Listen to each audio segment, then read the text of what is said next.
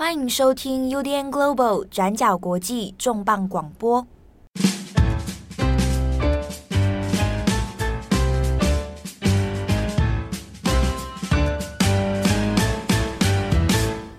Hello，大家好，欢迎收听 UDN Global 转角国际重磅广播，我是编辑七号，我是编辑佳琪。今天要来聊的一个题目叫做“恶血事件”，嗯，Bad Blood。嗯，啊。我一开始最早听到这个名词的时候，以为是某种连续杀人案，啊，恶血，听起来很很可怕，很坏的血，啊，bad blood。但是其实这个的确是跟血意有关啊，嗯，哦，可能大家有听过这一个恶血事件。那因为在二零一八年左右的时候呢，它也相继出了有相关的纪录片，那也有中文版的这个新闻的集结的成书哦，专书在讨论这个事情。简而言之呢。就是一个医疗新创公司 Theranos、嗯、啊，那 Theranos 呢，当初其实在美国出现的时候，引起很多新创界的震撼跟期盼啊，因为呢，他们打算哎开发出一个新的血液检测系统，啊，你不需要去做很到医院去做很多这种繁复的检测过程，只要小小的一个仪器哦，抽取你一点点一滴血就好了。用这一滴血呢，就可以完整的去检测你的相关身体数据啊，可能是呃你血液的问题，可能是预警你身体可能正在面临的疾病啊。那所以在过去数十呃十几年当中呢，在提倡这个预防医学啦，好或者医疗新创啦，那或者美国长期来讲，呃这种呃不管你是去医院就医还是血液检测，都会遇到很多高额的费用、繁复的程序等等哦。那 Theranos 这个公司当初创立之后，想推出这样研发这样的新技术，就是想来做一番医疗改革，所以呢，也吸引了很多的名人、各方的投资家都灌注他们的金钱哦，来资助这个公司。但没有想到，这个公司后来发现是一场骗局。然后，公司的创办人她又是一位女性啊，她作为一个有人说她是女版贾伯斯啊，那或者是一个哎。很少见在医疗新创界一个女性身份的创办人，那没有想到这样一个新时代的楷模的这样的人物，哎，又又变成一一夕之间变成一个好像是骗局一样。所以其实，在新闻啊，在社会舆论上面掀起很大的讨论。那这整个事件后来因为有呃陷入所谓诈欺风云哦，所以在今年二零二一年的九月八号的时候，相关的事件也因为控罪的关系。正式的开始进入审判的审讯的这个程序哦，那开始传唤很多的证人，那也做了两造，包含检察官、包含对方律师的一些辩论开庭哦。所以这个事件呢，我们今天就通过中文网播来跟大家聊一下事件的前因后果。那因为前阵其实转角也有读者 有点名到这个题目啊，敲碗敲碗说，哎，可不可以我们来做一下这个这个情这个事件哦？那我反正对这个事件其实大概一知半解，嗯啊，深入了解之后发现，还真的其实蛮复杂。对，而且激起了很多我以前在新创公司的一些不好的记忆，创伤的记忆。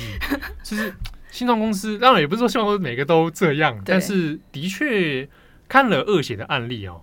找到蛮多相似的模式啦。嗯、好，那今天我们稍微来聊一下恶血。不过我们先来谈一谈哦，这个创业人啊，创办人。他现在其实已经被指控有十二项罪名，嗯，其中有两项是合谋的电信诈欺，另外十项是都是电信诈欺罪哦。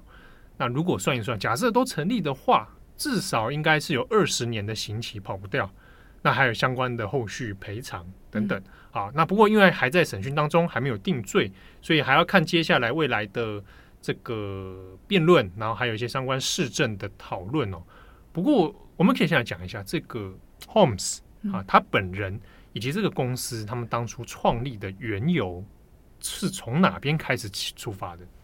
好，那刚刚七号前面已经帮大家简介了一下所谓的这个恶血事件，还有这个事件的女主角女版贾伯斯，她的名字其实叫做 Elizabeth Holmes，就是伊丽莎白霍姆斯啦。那我们来跟大家介绍一下这个人到底是谁，还有这个公司叫 Theranos 到底是什么样的一个公司？好了。就 Elizabeth Holmes 呢，她其实是一个非常有名的，刚刚前面提到的戏骨独角兽新创公司 Theranos 的创办人。那 Theranos 这个字呢，它其实是一个结合字，它是结合了 therapy 就是治疗，还有 diagnosis 就是诊断，就是它是一个治疗加诊断的结合字，叫做 Theranos 这样。那这一间医疗新创公司呢，他们就是前前面刚刚七号有提到，他们主张开发一些医疗机器，可以用滴几滴血，他们声称啦，可以检测出两百多种疾病，其中还包括好几种癌症等等，这是他们希望可以开发的东西。那在 Elizabeth Holmes 的个人创业故事里，他会告诉你说，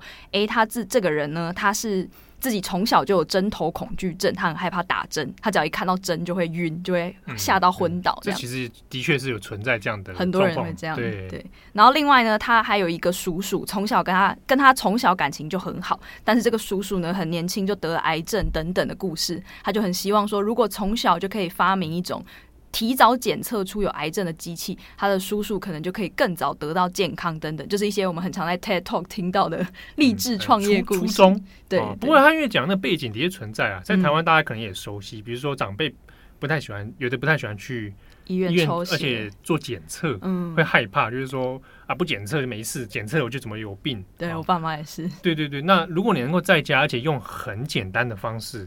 啊，它比如模拟出来是说，在手指上面有一个小东小仪器，这样戳一下就可以。嗯，好，用这个方式，那好像大家可以及时的发现啊，去做预防。对，那伊丽莎白的愿景就是希望可以打造一个很小型的消费型的家用机器。那这个概念其实。是跟他的偶像，我们后面也会提到，就是贾伯斯学来，他希望可以制造出一种检验机器，那每个人家家户户都可以有一台啊，就小小的，可能就跟比电脑主机还小，这样来让一般人呢都可以做各种健康检测。这是 Theranos 他们声称想要提供这样子的服务。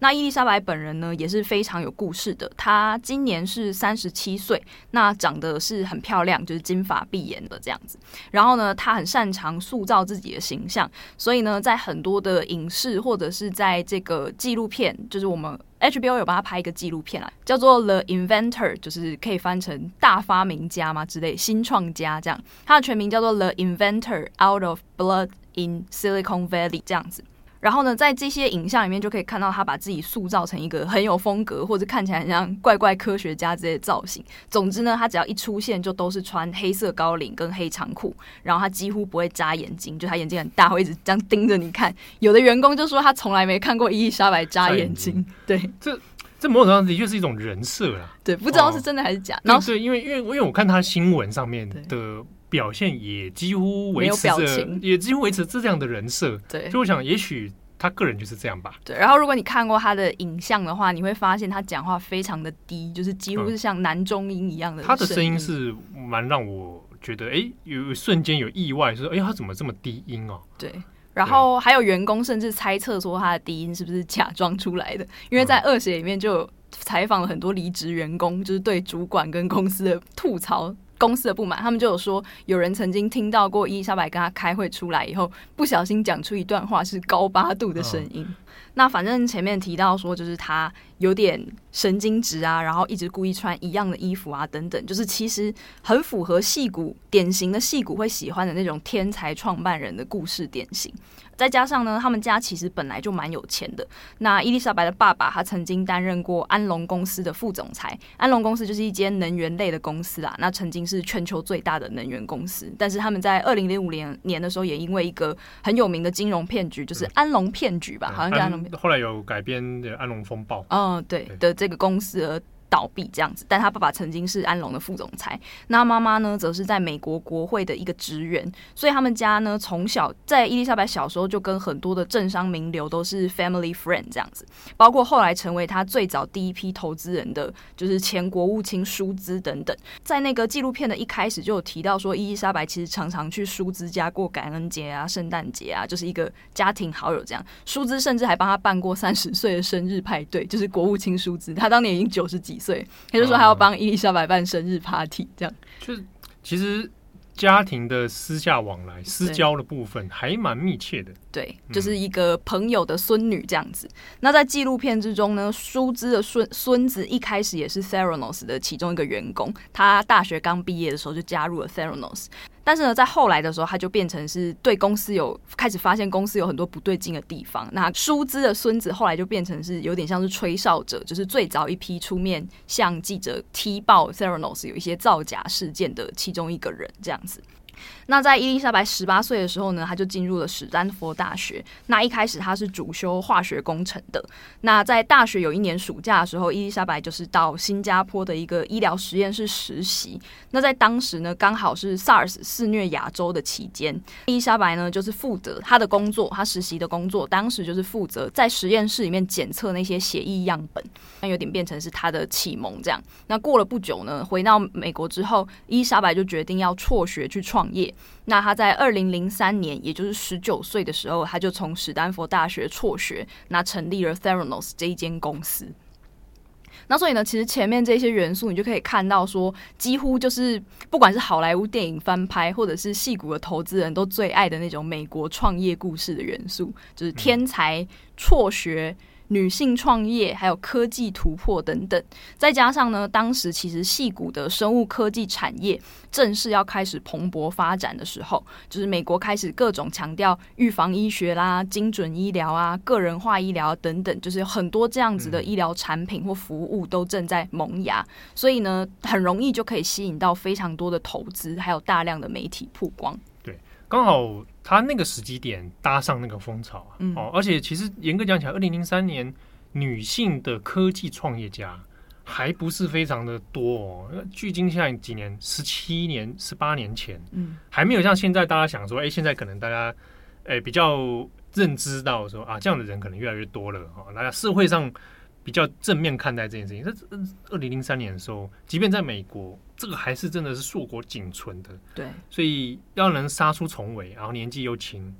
这个在美国并不太容易啦。啊，但是也正好在这种时机点，或者某种程度上，这个身份对，让他也算是可以凸显自己的一个魅力，对一种一种新一种人设，我们可以或者可以这样讲。嗯对，所以呢，其实，在 Theranos 创业没多久之后，他们就吸引了非常多的投资人。那我举几个，其实大家一定都有听过，像是美国的前国务卿季辛吉，那还包括说美国的前国防部长兼四星上将，就是疯狗马提斯。那另外呢，还有刚刚前面提到，就是他们家的 Family Friend，就是也是前国务卿舒兹。那还有媒体大亨梅铎等等，他们其实，在 Theranos。创立的期间都曾经先后加入他的董事会，那甚至呢，在那个《The Inventor》的那个纪录片里面，还有拍到他跟拜登共同出现的影片，就两个人走在一起，然后闲聊这样。就总之，他跟其实当时的很多政要啊、名流都有保持非常好的关系。那在创业没多久之后，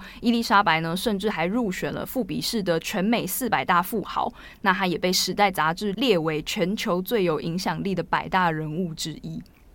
但是说真的，到目前这个进度来看，其实你就一个创业家来说，好，那就一个蛮也，其实老实说，他的想法符合时代的需求，嗯，好，那他的个人的身份也是算少数杰出嘛。我们会讲，如果硬要把他，我们不讲说杰出女性，嗯的话，嗯，那他的确也是一个典范人物。所以到后来，应该一路上到时代杂志，然后又有这么多看起来是政商名流的背书，哎，看起来应该没问题啊。对，而且其实如果你真的听过他的一些行销或者他包装的说辞，因为他在很多的不管是一些宣传影片或者是一些呃行销的场合里面，他都是一个非常会讲话也非常有个人魅力的人。除了他会跟你说哦，我的叔叔以前有癌症，那我很希望跟他共度更多的时光。除了这些以外，他还会提到非常大的就是关于美国当时的一个验血的一个背景，就是呢，在美国你要做血液检测是一个。相对来说昂贵的一件事情，因为呢，美国的血液检测其实长期是被两大公司所垄断的，一家呢叫做 Quest。一家呢叫做 LabCorp，但是呢，在这两间公司，你要做协议检测的费用是非常昂贵，好几百美元你才能够做一次，而且呢，至少要等一到两天你才能得到检验报告。那对于说一些没钱啦、住很远啊，或者其实只是需要少少几项检测的人来说，都是一个很不友善的一个环境。所以呢，伊丽莎白她当时就是包装他们的这个公司的概念，就是说她希望推出一个机器，她把那个机器叫做爱迪生，就是一个。像主主机一样大的机器，就是爱迪生。然后呢，你用一个耐米容器，就是戳手指，就吸一滴血放到那个很小的一个像弹珠差不多那么大的一个小瓶子里面，然后再把这个、嗯、这个瓶子呢放进那个爱迪生机器里面，它里面呢就会有机械手臂，然后每一个手臂上面都有玻璃的的那个试管，嗯、然后他们就会把那些血液就是分离出来，滴一滴到各种不同的检测里面，就是有不同的检测仪啊、不同的试剂啊等等，就可以让你快速的做出这一些检测的结果。那他们呢，就是希望大家如果有兴趣的话，可以去找那个 The Inventor 的那个影片来看，它里面有很清楚的告诉你那个机那个机器理想上应该要怎么运作。等下会告诉大家它实际上怎么运作，就是他们希望可以用这个爱迪生这台机器来做简单又方便的测试，而且呢，每一个人就可以自己去勾选说，哎，我想做哪些测验，不想做哪一些测验，这样子。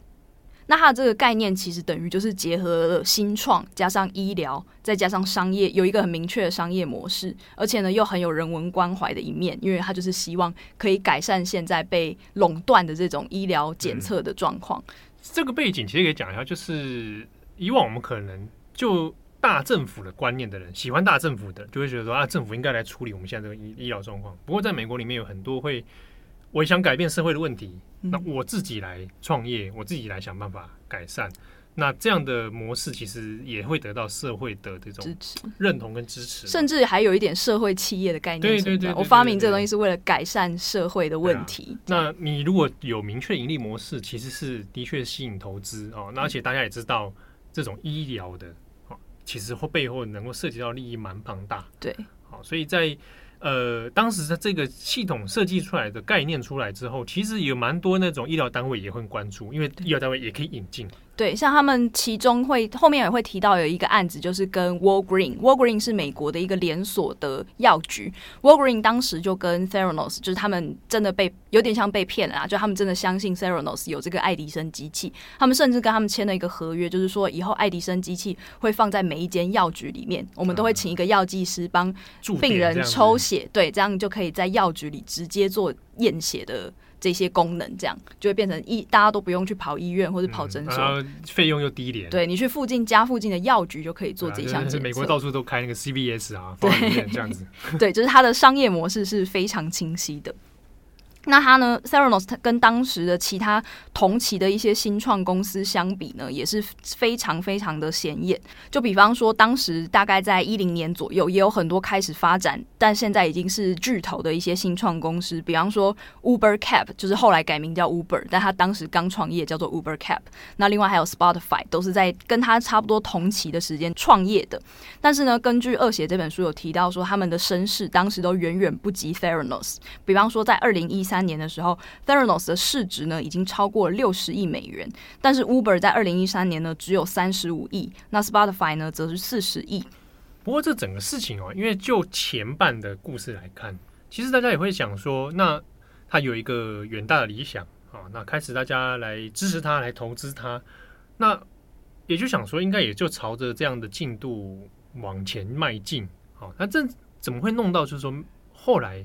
没想到会是一场骗局，对，甚至他可以跟你说啊，很多新创公司常会这样嘛，我弄了一个东西，大家来投资来研发或什么，他最后跟你说啊，其实最后失败了，失败了，啊，我们研发失败了，对不起，那那我们就就拍拍屁股就啊收收拾行囊就走了。可是 Theranos 他这个状况又比较特别，他就是在这一点上面被人家发现是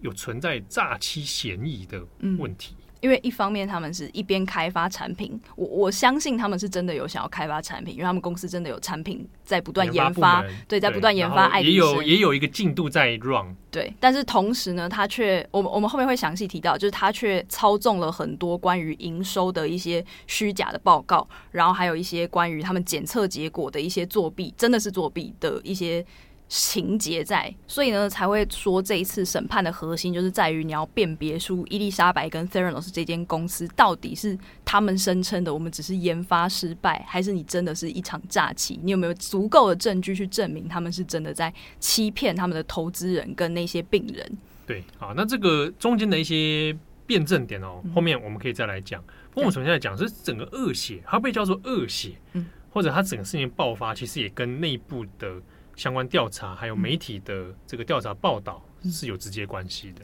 对，就是在一开始的时候呢，其实已经有很多媒体都已经采访过 Elizabeth Holmes，就是很多财经杂志啊，或者甚至《纽约客》啊，都有很多记者，他们报道的 Holmes 呢，都是一个非常正面啊，有一个新创气。女女企业家，或者天才企业家，或者是女版贾伯斯等等，就是有给他非常多这样子的媒体封号。但是当时呢，这些报道就吸引了一个《华尔街日报》的记者，他叫 John Carey Lu。那他后来呢，就去做了实地的调查，结果呢，他调查之后才发现说，其实 Theranos 这个新创公司根本是一场骗局。那之所以说是骗局呢，他的报道其实非常的长，在二零一五年的时候刊出，现在网络上还找得到这一篇，大家可以去找来看。但主要的结构呢，就是他在说 Theranos 的血液检测根本没有办法像他声称的那样，只用几滴血就能检测出好几百种疾病，甚至呢还发现 Theranos 他们做的事情其实是拿这些血液。用的是别家的机器，包括说西门子的机器，还有其他间医疗公司的器材来做检测，但是谎称是用爱迪生的机器做出来的检测。那甚至呢，Carey Lue 还发现说，他们甚至曾经提供给病患错误的诊断结果，还有造假很多项资讯。那这份调查报道出来之后呢，Theranos 跟伊丽莎白的身世就大幅下跌，公司呢就从原本市值九十亿美元瞬间归零。在这一份新闻报道出来之后呢，就吸引了美国政府的关注。那像是美国医保与医助服务中心，就是我们简称 CMS，他们在 Wall Street Journal 的报道出来之后呢，就派员去检查 Theranos 在加州的实验室，结果呢就发现了员工的实际上操作仪器的收。吸度啊，还有设备的安全等等，都有很大量的不合规定的地方。所以呢，他们在二零一六年就发出警告信给 Theranos，要求他们限期改善实验室的问题。那在后来呢，因为 Theranos 他们并没有在期限之内做出改善，所以到了二零一六年的七月的时候，CMS 就直接禁止了 Elizabeth Holmes 他们在两年内持有、经营或指导任何协议检测服务。这是第一个。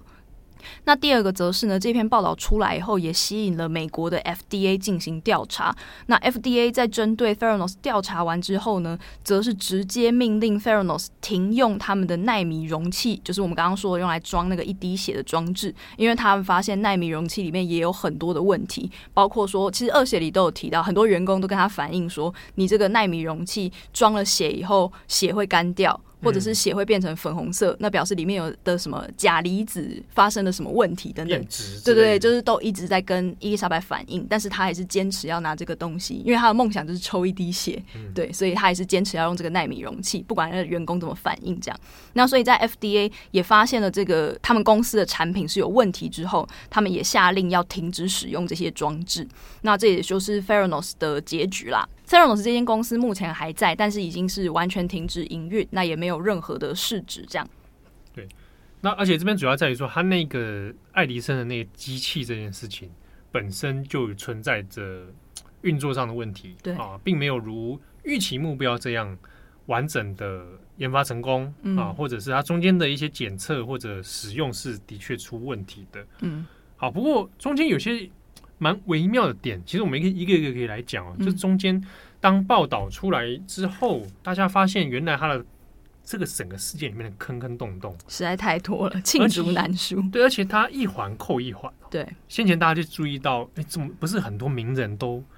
都跳下去支持，都投投资都背书啊？对，对对，而且很多的董事他们是用。呃，股权来换董事，就是我给你股权，然后你来担任我的董事，嗯、这样子。对啊，就其他投资人而言，会觉得，哎、欸，我可能不太懂这个领域，可是我看梅朵都下去了，对，基辛格也下去了，对不对？啊，马疯狗马蒂斯，哎、欸，也下去了，对，美国军方的四星上将，哎，应该 OK 吧？哦，没但没想到这事情其实各有各的问题啊。对，好，这边可以提一下那个。马提斯其实蛮有趣的，嗯，好像说这件事情就还牵扯到美国美国军方，而且还是马提斯之前，他也是掀起过很多争议啊。嗯，好，那马提斯参与这件事情，大家会就说外面也在想说，哎，哎，马蒂斯是不是自己也去抽个一滴血来看看，滴一滴血这样？好，那中间其实马提斯跟这个伊丽莎白那本身也有一些算私交或者直接可以沟通的管道。嗯本来马蒂斯对这个计划是非常非常有兴趣，而且愿意把它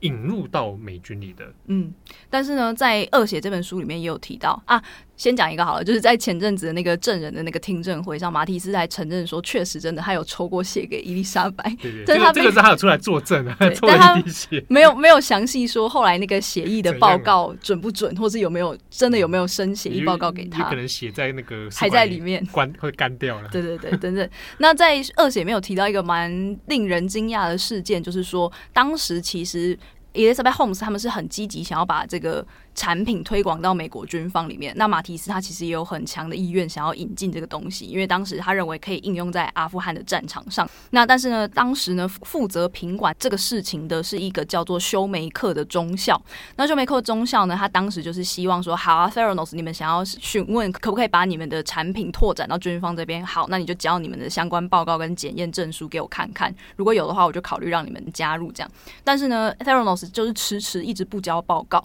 那休梅克。当时就觉得很奇怪，为什么你们就是希望可以进来我们这里用我们的用我们的产品，但是你又一直不交报告？理论上应该会积极的赶快来推销了嘛？对对对，那所以呢，他就开始去打电话去催 Theranos 啊，或者是要求出示一些你们的检验证明给我们看看。嗯、然后结果没想到伊丽莎白做的事情，并不是交出这些所谓的检验报告，因为他们根本就没有送去做检验，而是呢，他直接打电话给马提斯，请马提斯去施压那位修梅克中校。那整件事情后来就不了了之。但是呢。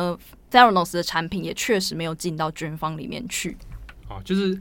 哎，因为不过也没那个产品啊，对，因为没 也没办法进去。但就是说，马提斯牵涉在这里面，那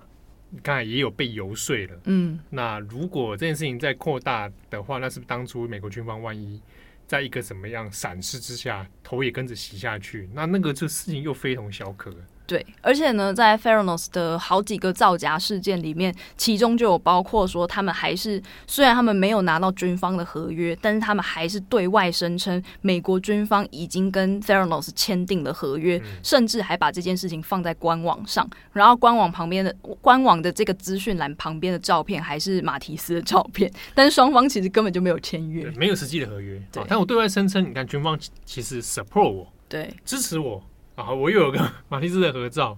那看起来很有一回事啊。对，这中间其实也有涉及到被踢出来爆爆的一个问题，就是比如说他跟后来现在大家知道那个厂商辉瑞，嗯，啊，他跟辉瑞也有一些这个曾经想要合作，曾经想找辉瑞来合作，但是辉瑞没有答应，嗯，好，那没有答应，那中间有些原因，这个呃没有不得而知。但是总而言之呢，辉瑞并没有在这个计划上面真的全部参与哦，可是。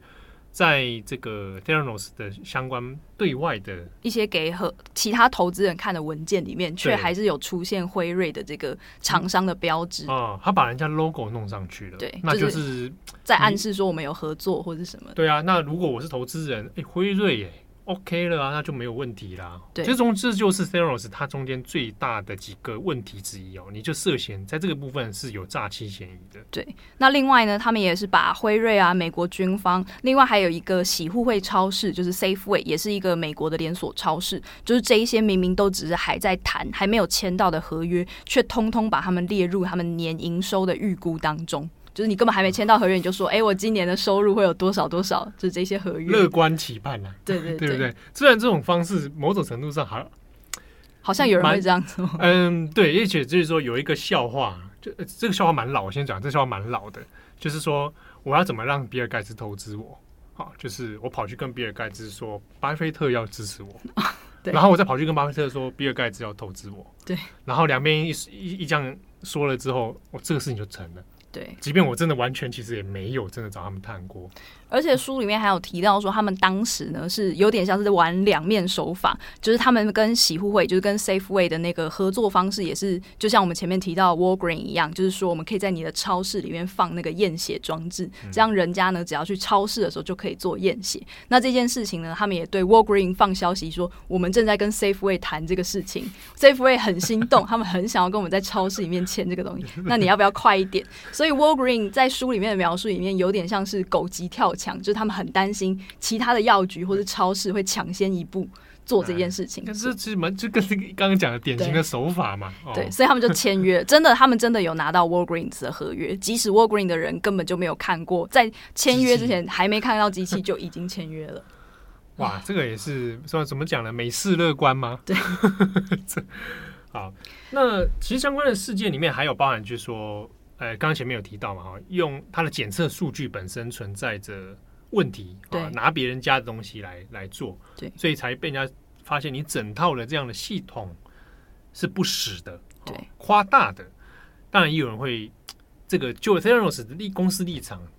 他的讲法就不一样，对，他是说，哎，你不能说我骗人，我只是研发不是很顺利嘛，对不对？我我我是研发失败，你不能说我骗人。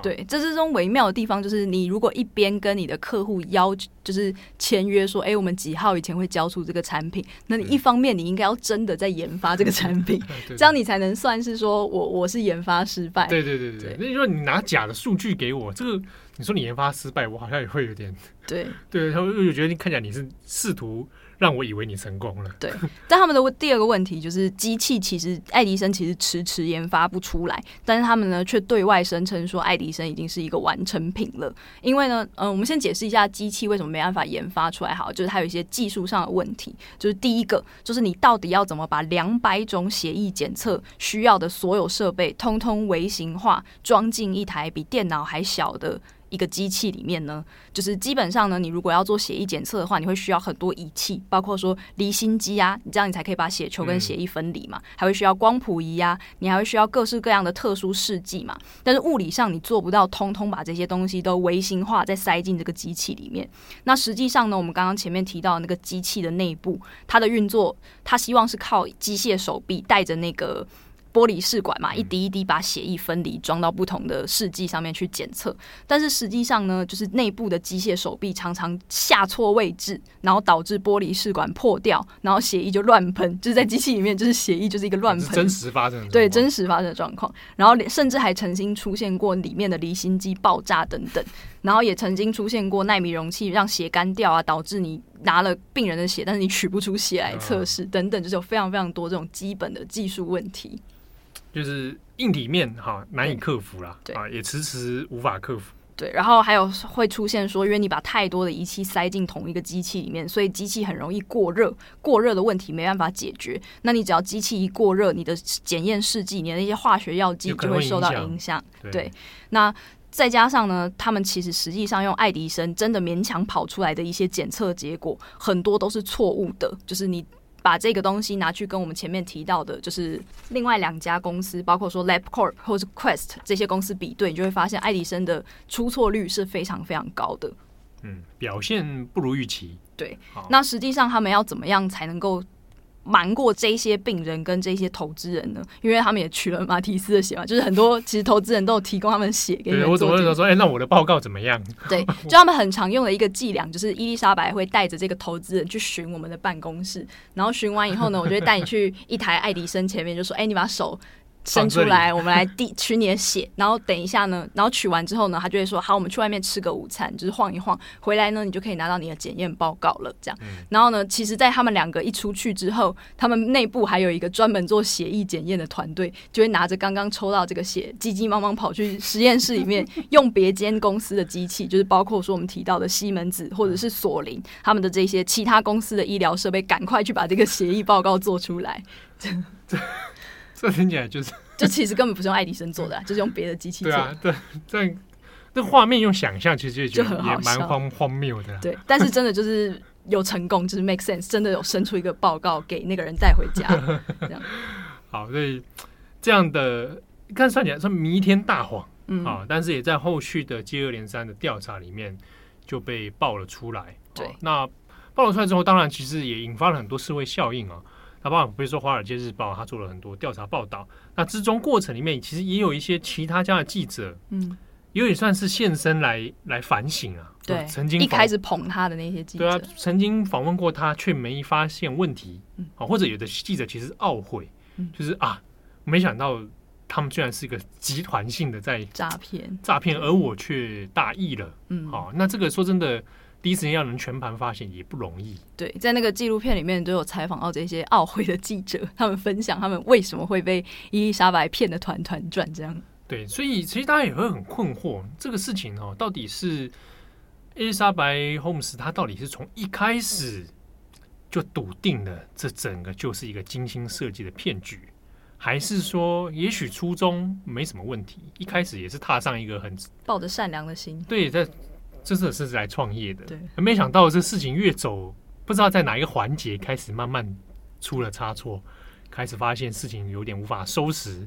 开始只得用一些方式来圆谎的时候，你说了一个谎就要说一百个谎，对，当我无法去承受这件事情其实是失败的这样的结果的时候，我怎么让自己让看起来？还可以成功，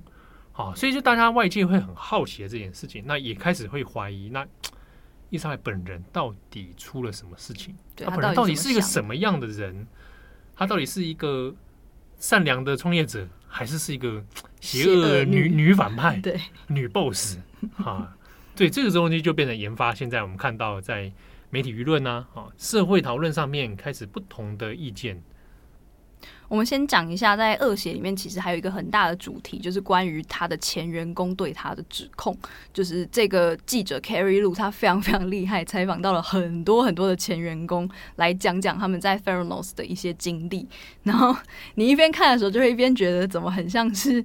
这些人应该都是领的超级高薪，然后但是在陪老板做一些很像是扮家家酒的事情，就是比方说要躲着那个。那个投资人啊，要背着投资人偷偷去做检测啊，就这些很荒谬的事情。但是你怎么会在这个矽谷的大公司里面？因为他们最高的时候，公司曾经有五百到八百人之间，就是一个非常非常大，其实规模很大哦。对，非常大的公司，怎么会出这么基础的错误？我我想问问，因为你可能领的薪水还不错，对，大家都愿意做 这件事。好，好吧，就先先这样搞一下吧。对，就陪主管玩扮家家酒这样。就是比方说，就是还有很多很荒腔走板的人事管理啊，就比方说他疑心病非常的重，就是他跟。呃，这边讲的就是伊丽莎白跟她的那个助手巴尔瓦尼。那巴尔瓦尼呢，其实基本上算是这间公司的副手。那他在当时呢，也是跟伊丽莎白处于交往的状态。巴尔瓦尼是一个大概四十几岁的投资人，他一开始就是靠卖公司起家的。那后来加入了 Theranos 这样子，然后跟伊丽莎白是男女朋友之间的关系。那巴尔瓦尼这次也有被控诉，不过他的案子是在明年才会开始审理。对，对他，他跟伊丽莎白现在被控是两个人是有合谋。合谋电信诈欺哦，然后是两项罪名。嗯嗯，所以也有很多人在讨论说，他们两个之间的关系到底是怎样？就是第一，你在新创公司为什么可以两个主管偷偷交往？但是就这基本上在美国职场是有一点点违背伦理，理上面会会有一点问题啦。对。然后第二个呢，则是巴尔瓦尼他本身的一些行事风格就已经非常的呃，他是一个脾气非常暴躁又很凶狠。然后手段比较可怕、激烈一点的人，比方说他会直接把人当场 fire，就叫人家回家，然后把你的所有资料全部扣着，然后请保安主管把所有的资料都扫过一遍，确定 OK 以后，你可能要过好几个月才能偷偷摸摸的回来把你的行李拿走，嗯、就是这样的事情发生过很多事。对，他就是有点像伊丽莎白的黑脸这样子。那第一个呢，就是他们在公司里面刻意隐瞒交往的关系，但是呢，其实很多员工私底下八卦的时候就会知道。但是呢，有人就是说，如果你在公司里面做这样的事情，可能会导致说你们两个人做出来的决策，实际上只对你们两个人有利，但是对公司本身是有害的。你可能会包庇彼此啊，等等这样的问题。那再第二个是。他们两个人的疑心病非常的重，就是他们不让员工知道整个公司的全貌。所以像我刚刚讲的这些机器出了问题啊，或者什么，其实可能别的部门都是不知道的，只有真正在那个实验室的人知道他们在做什么。他们就是严禁不同部门之间的员工私讯或是聊天都不可以。我私讯也不行。对，就是不可以，不不准他们交谈。那另外就有投资人来参观办公室的时候，也要求员工绝对不可以跟投资人接触，就是只有伊丽莎白跟巴尔瓦尼可以跟员。跟投资人接触，就很怕他们去爆料这样。事后来看，就是以现在事后来看，就觉得啊，一定是怕变康嘛。对，然后他们还会用科技监控员工，因为就有一个员工说，我有一次写信给伊丽莎白，我明明没有副副本给给巴尔瓦尼，但他竟然回我信，恐怖了，恐怖了，对，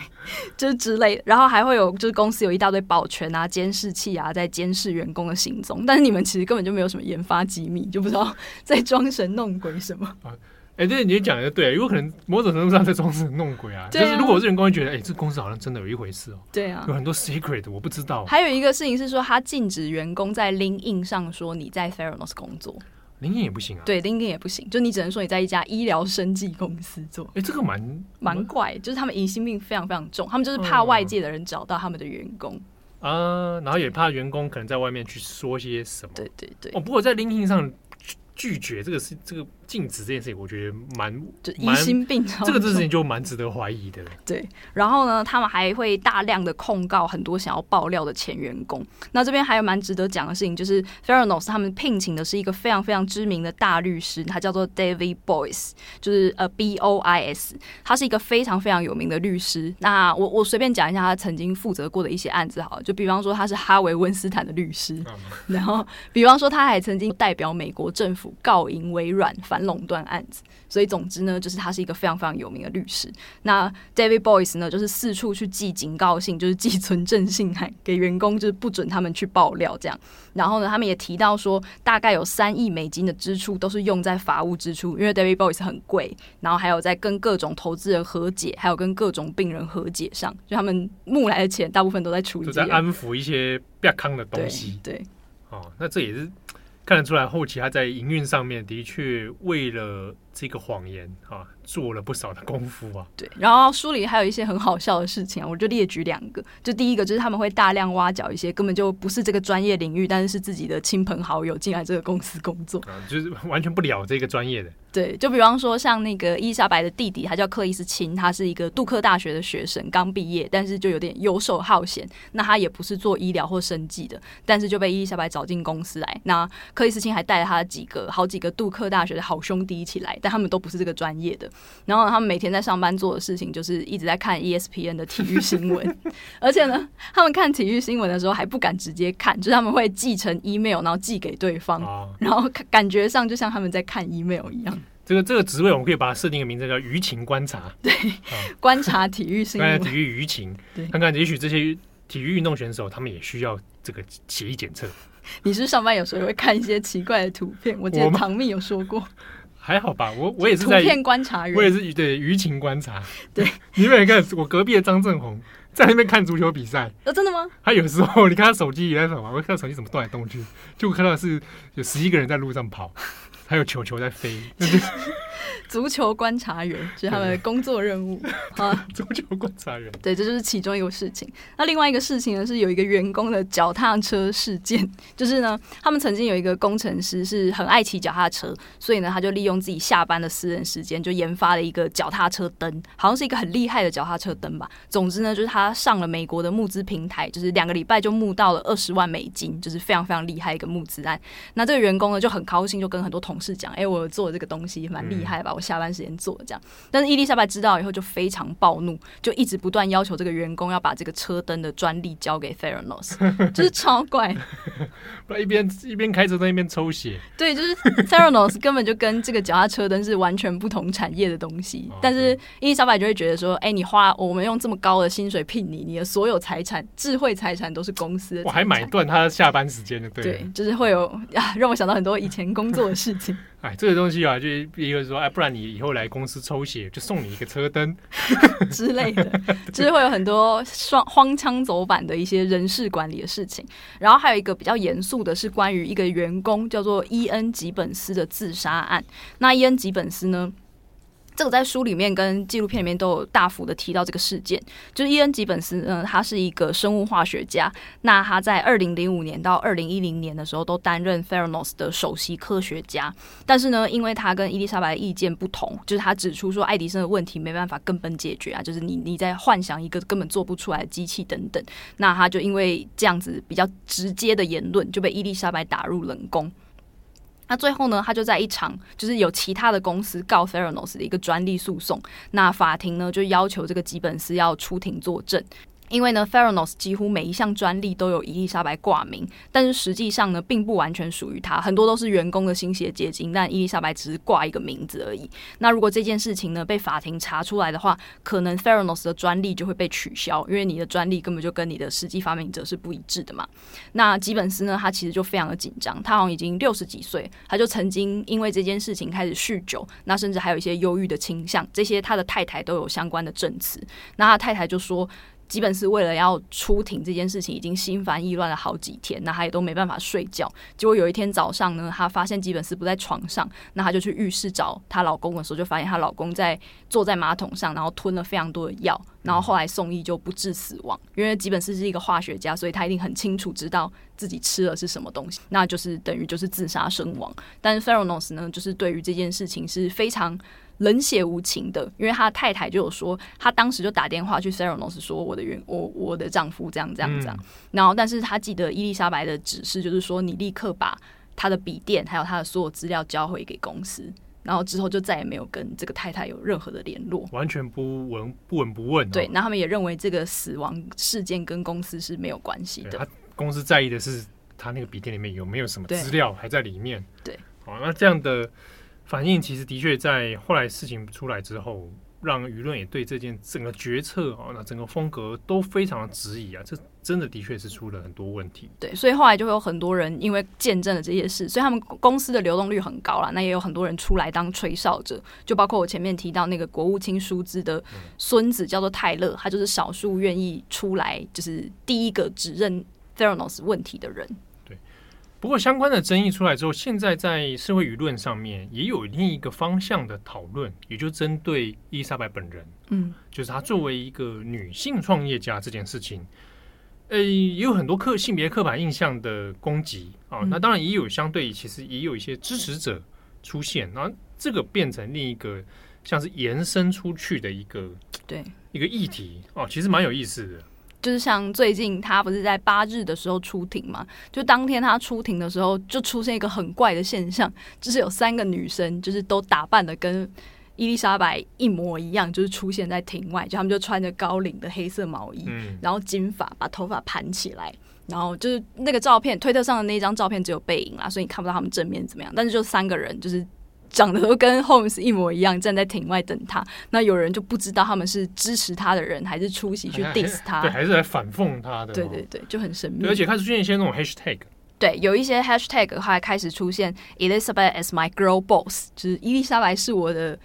girl boss，就是女女老板 girl boss。对，我们解释一下 girl boss 好了，就这个词在。他的语境里面有点像是，也是差不多二零一零年代左右出现。那他指的呢，就是在职业成职业非常成功的女性，就是你可能是一个女主管或者女女女老板等等的这样。不过这个字其实稍微又有一点点是贬义或者嘲讽的概念，因为有人认为说这个字有点像是在要求女人要跟男人一样 bossy，就是我讲 bossy 的时候，就是你要很强悍、很 tough，强势，对，很强势。但是呢，通常 bossy 这个字也有一点性别偏误，因为它通常只会用来描绘女生很 bossy，就是男生如果很强势，通常大家会用别的词，不会说 bossy，所以它其实也是一个有点有点在语使用的语境上面。对，不太一样了。对对对对对，对。那 girl boss 也被认为说，就是好像女人一定要追求事业成功，你才是一个好的女人这样子，所以她也有一点嘲讽的意味在。那在 Elizabeth Holmes 整个跟 Theranos 整个丑闻爆出来以后呢，就开始出现了很多搞笑迷因，就是网络上就会有很多放 Elizabeth 的照片，然后再配上就是 Elizabeth Holmes is my girl boss，然后还印成 T 恤啊、马克杯啊什么的，嗯、就是很多人在卖这些商品。我我后来看那些商品内容，其实。我感觉不太像是支持者，到底是支持他的人还是嘲讽他？对，我觉得他反而是一种把整整件事情迷因化。对，可是那个迷因化有点在揶揄他啦。对，但是到底谁会去买？比方说，如果我是一个 feminist，我会想要买这个东西吗？还是不会吧？但如果我是 比较丑女的人，我会去买这个东西吗？我不太丑女人会买这个吗？我觉得丑女人顶多就是转贴，对，是吧？哈哈，你看，果然，对，对啊。那 feminist，我觉得 feminist 应该不会去。就觉得有点难堪，对，或者是说，反正你也不会觉得，就觉得说我我我没有，我干嘛一定要把伊莎白当做我的楷模，或者当我的同伴？他他就真的有问题啊？对啊，对，就就这样嘛。然后网络上还有，不管是在推特还是在 IG 上，都开始出现一些他的后，不知道是能不能说后援会，但总之是关注组，就是他们就会发很多图来，一直关注伊莎白的一些近况。就是他的法庭的进度啊，嗯、他的讲了什么话啊，什么之类的。对对对，这蛮有趣的。这之中其实也延伸出一个现象，在新闻媒体上也讨论，就是他跟这个巴瓦尼，就是他的男友、嗯、啊，原本在公司里面一起合作的男友，嗯、那也因为双方的一些私讯往来，嗯，也被公开了。那大家可能会以为说啊，那会不会就八卦新闻啊？因为很多人公开内容有些蛮露骨的啦。啊，比如说就是他会叫他我的小老虎，你是我沙漠中的绿洲，他会这样讲，你是我，你是 You are my ocean，对，然后他就是有一些蛮哎、欸、呃形容词蛮多的描绘，嗯、结果巴瓦尼就只回答 OK，然后这件事情又被做了迷因图，就就最就迷因图到大家就讲，就有人会把这事情当八卦看。嗯可是之前他这之所以会被公开，在法庭上面也变成讨论的项目，主要在于到底要去研判一下这两个人中间的来往过程，嗯，还有是不是有中间涉及到诈欺问题，嗯，比如说伊丽莎白这边有律师是说，他一种策略是说，诶，伊丽莎白·霍姆斯他可能被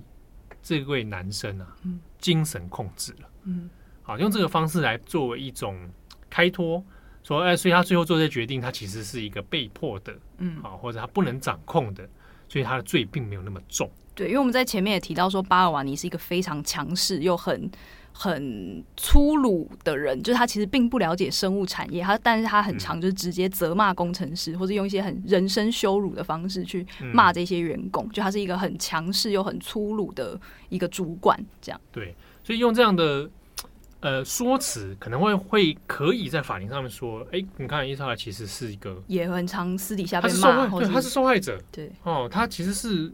也被控制的，这样来做一个开脱。不过巴瓦尼对这件事情是否认否认，他直接说我没有没有，根本就没有，哦，我也只回他一个 OK 而已啊，所以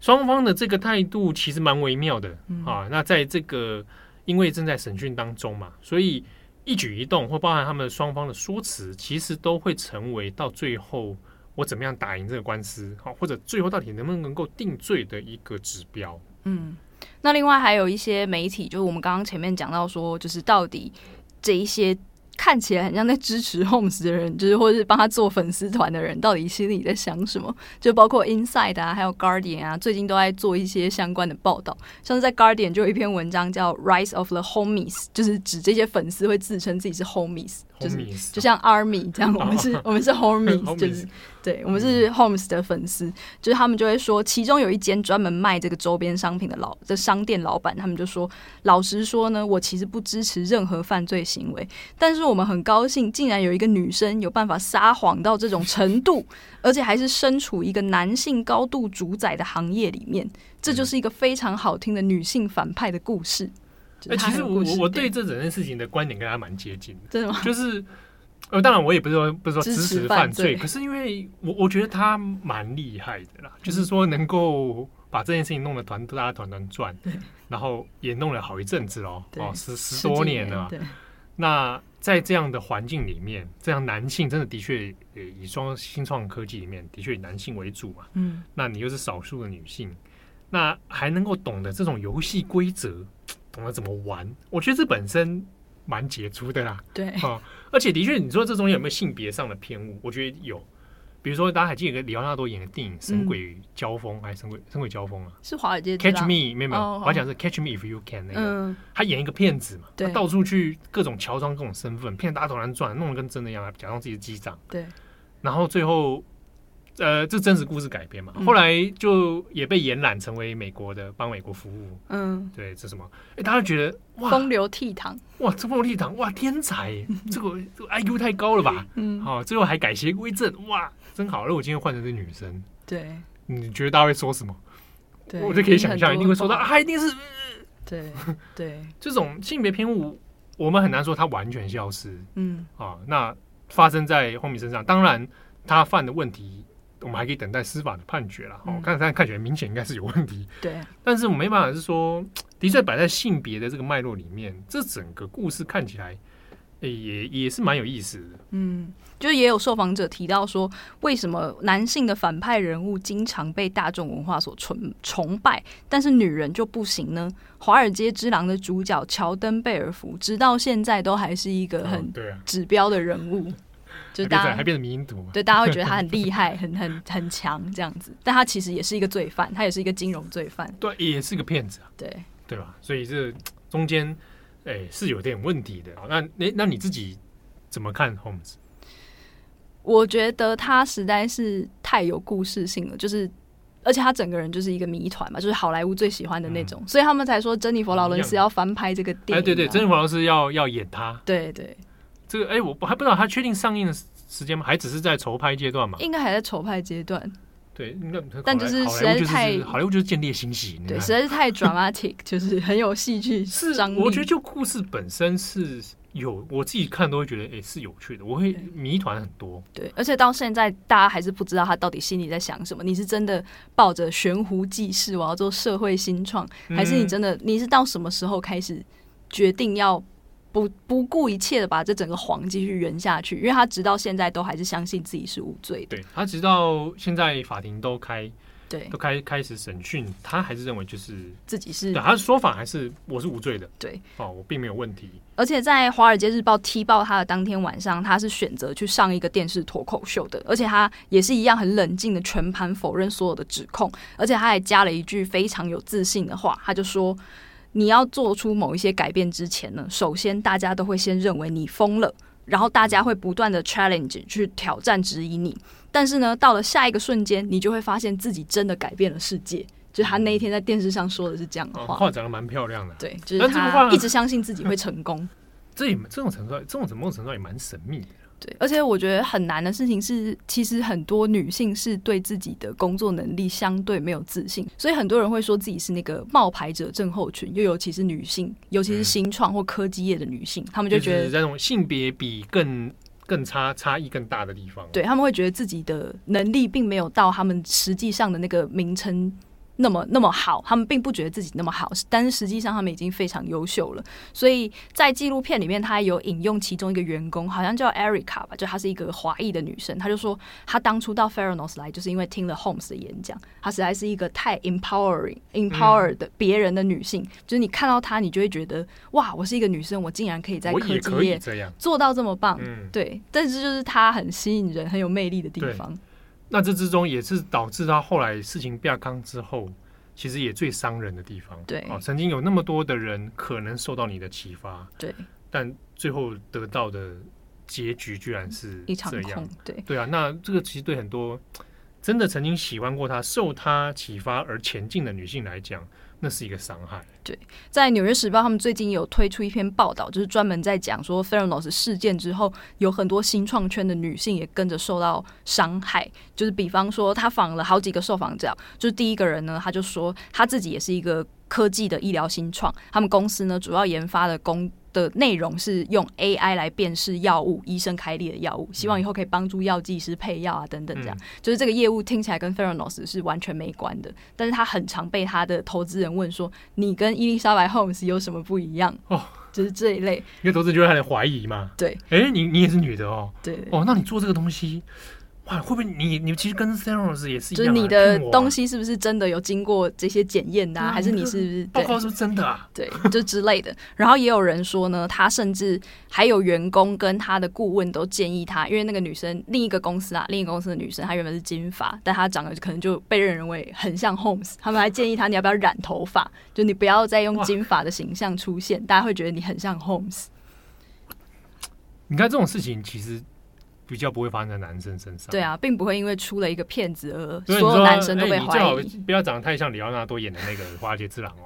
哦，看起来很像你，好像要骗我。啊，虽然说好像有些华尔街人看起来就是 就都长得要骗骗成那样子，对。但是你看，就会有这种差异。